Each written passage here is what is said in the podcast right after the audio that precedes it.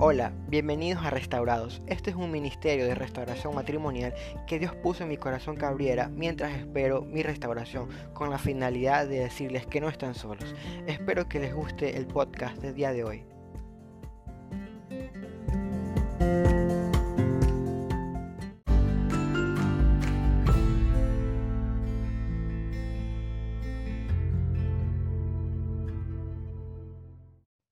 Hola, muy buenas noches con todos. Bienvenidos a un nuevo podcast, al podcast número 2 de este proceso de restauración matrimonial, donde ustedes me acompañan a mí y yo lo acompaño, los acompaño a ustedes. Creo que ese es el objetivo de la creación de este podcast. En el podcast pasado hablamos de cuál era el, el, el paso importante para la restauración, el primer paso Tal vez estaba un poco nervioso, igual no estoy acostumbrado a hablar así, pero ya con el transcurrir del, del, de cada podcast iré mejorando, tanto en mi, en mi pronunciación, y bueno, hablo a veces rápido, pero, pero trato de que se entienda el mensaje. Hoy voy a hablarles sobre las armas que tenemos, los standards, los luchadores, los que estamos en la brecha, como quieran llamarlo, para poder hacer que nuestro pródigo reaccione, entre en, en, en conciencia y que Dios hable a su corazón. Y son dos herramientas que lo vamos a encontrar en la palabra de Dios, que aquella palabra donde no se escapa nada, no hay consejo que no encontremos, no hay no hay palabra que nuestro consejero soberano nos pueda dar. Y es la oración y el ayuno. La oración y el ayuno son las herramientas por defecto de cualquier cristiano. Lamentablemente los creyentes hemos infravalorado el poder de la oración, hemos disminuido su poder, hemos trastocado, creemos que la oración no llega o que no es respondida. Sin embargo, Dios enfatiza en su palabra que debemos orar y orar sin cesar, orar los unos por los otros, orar por las circunstancias, pedir y, y será hecho, nos enseña a orar, porque la oración es esa medio de comunicación que tenemos con nuestro Padre Celestial para que podamos ser atendidos por su presencia. Dios nos dejó la oración como ese medio de comunicación para llegar a sus pies y buscar con anhelo esa presencia, esa intimidad con Dios y aparte obviamente de pedirle por, nuestra, por nuestro cónyuge, a nuestra esposa o nuestro esposo, hablarle y decirle cómo nos sentimos, si nos sentimos tristes, afligidos, enojados, porque en este proceso eh, tenemos un mar de, de emociones. Eh, a veces habrá días en que estemos bien, habrá días en que las tristezas nos consuma, habrá días donde el coraje nos lleve y, y nos enojemos con Dios, cuando Dios no tiene nada que ver, cuando muchas veces somos nosotros los culpables de lo que está pasando en nuestro matrimonio.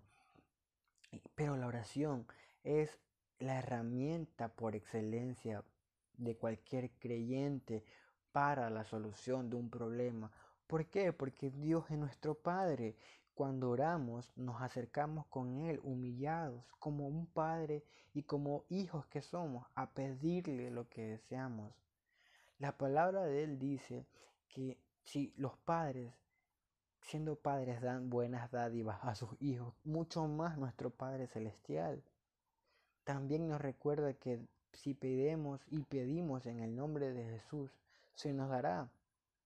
Pero ustedes me podrán decir, y bueno, este, pero he orado por un año, he orado por dos años. El problema es que también la palabra de Dios dice que tal vez estamos pidiendo mal, tal vez estamos pidiendo de manera egoísta, tal vez estamos pidiendo para que solo nuestro cónyuge vuelva, pero no estamos pidiendo para que el Señor obre nuestros corazones y entrene nuestra vida para el regreso de nuestro cónyuge. He conocido de casos de matrimonios donde el cónyuge ha regresado, pero se ha vuelto a ir porque lamentablemente no era el momento indicado. nosotros por querer forzar el tiempo terminamos eh, haciendo un mal a, a las personas, haciendo un mal a los cónyuges y a nosotros mismos. Debemos aprender a orar. Sí, debemos orar por nuestro cónyuge, pero también tenemos que orar por nuestro corazón.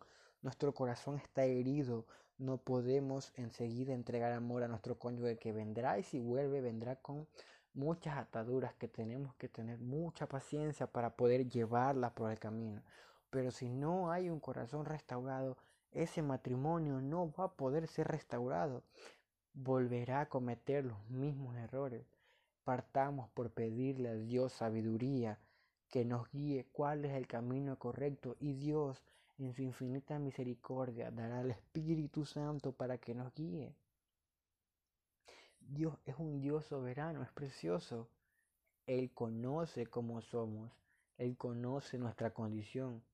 Tenemos que ir humillados, primero pidiendo perdón por los pecados que hemos cometido, primero pidiendo perdón por nuestras iniquidades, pidiendo, pidiendo perdón por las ofensas que hicimos a nuestro cónyuge, pero también pidiendo por nuestro corazón y obviamente pidiendo por nuestro cónyuge una de las cosas que he aprendido, y esto quiero recomendarles, hay dos canales que para mí han sido de mucha bendición, que Dios los puso en mi camino en, en momentos de angustia. Era el canal de dos, eh, dos son mejor que uno, de los hermanos Bernal, Belén Bernal y el hermano Bernal, y el canal Inspira de Beverly Oliari y Daniel Oliari son dos canales que para mí han sido tremendos en ayuda, pero porque Dios permitió que llegue a ellos. Así que se los recomiendo.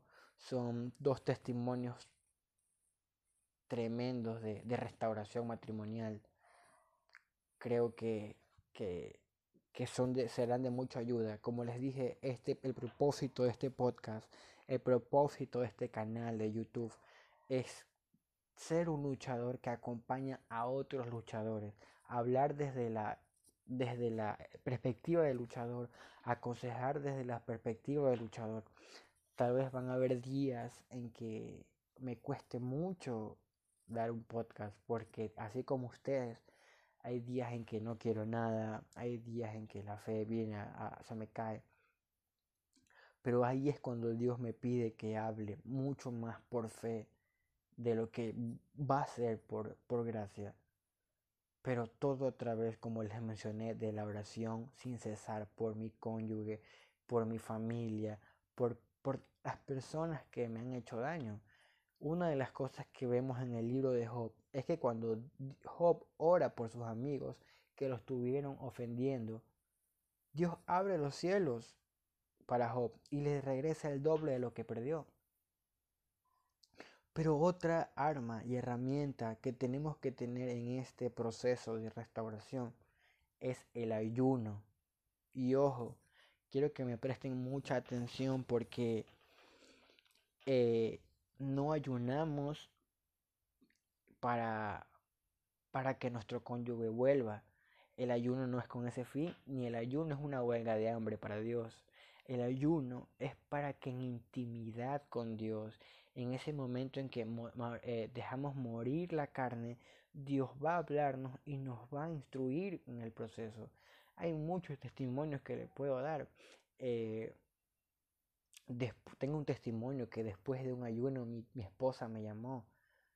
Eh, no me esperaba esa llamada, pero pasó. Muchas veces los ayunos sirven porque Dios nos prepara para, para algo que pueda venir muchas veces yo he sentido hacer ayuno por, por alguna, la, alguna razón. Eh, actualmente no tengo, tengo contacto casi limitado con mi esposa. Mi esposa no quiere volver a su matrimonio. No hay otra persona involucrada. Simplemente está cautiva por el pecado, cautiva por el, el, el enemigo y está viviendo fuera de la voluntad de Dios. Y es algo que solo Dios puede transformar el corazón de ella, pero tengo que yo pedirle en oración por su vida y ayunar para que Dios me guíe y en el transcurso del ayuno seguir orando por ella. tenemos personas que han ayunado. Daniel ayunaba. Daniel ayunaba para muchos propósitos y Dios le hablaba en el ayuno. Cornelio, en, en el libro de Hechos 10, si no me equivoco, tenemos la historia de Cornelio, un, un, un centinela eh, creyente en Dios que se encontraba ayunando y en el ayuno el Señor se les presentó. El ayuno muchas veces hace que entremos en contacto con nuestro espíritu, lo nutramos, lo alimentemos y es ahí cuando Dios hace contacto con nosotros. El tiempo que tienen que ayunar se los va a decir Dios y el Espíritu Santo. No es algo que yo les pueda decir.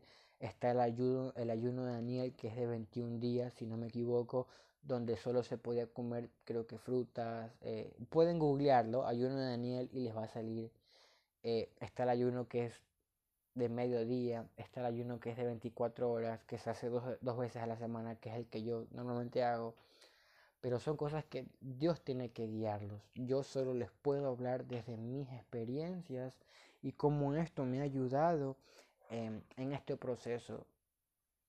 Actualmente no tengo un tiempo de cuando mi cónyuge va a regresar y creo que Dios no, no tiene el derecho de, no tiene por qué hacerlo, no tiene por qué decirnos, porque si no, no caminaríamos en fe. El testimonio que admiro es el del hermano Bernal, Alfonso Bernal, que esperó siete años por su esposa, donde hubo infidelidad, hubo adulterio, pero esperó fiel en la palabra del Señor y el Señor le respondió y ahora tienen un precioso ministerio. Igual el de Beverly y Daniel, inspira. Que tu matrimonio y el mío sean el futuro, sean futuros ministerios de restauración matrimonial. Ya tenemos demasiados divorcios, demasiados hijos destruidos, familias destruidas. Es hora de que nos pongamos la armadura de Dios, nos de nos paremos al frente en la brecha y, luchemos por nuestro matrimonio desde la oración.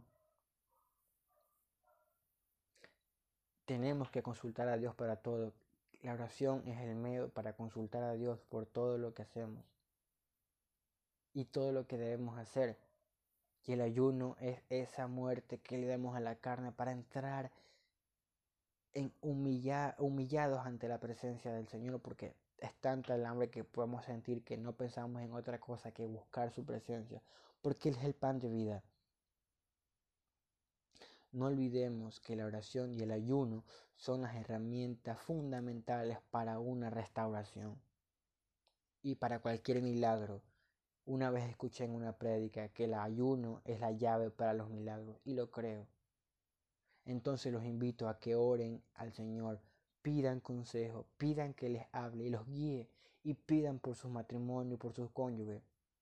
Y los invito a que ayunen y dejen morir la carne y alimenten a su espíritu, porque cuando aprendemos a vivir en el espíritu es cuando aprendemos a conseguir los frutos del espíritu, que son el amor, la paciencia, la benignidad, la benignidad y el dominio propio.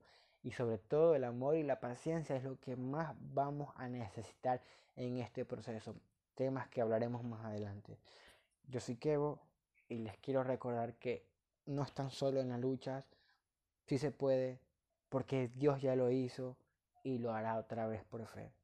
Que el Señor los bendiga.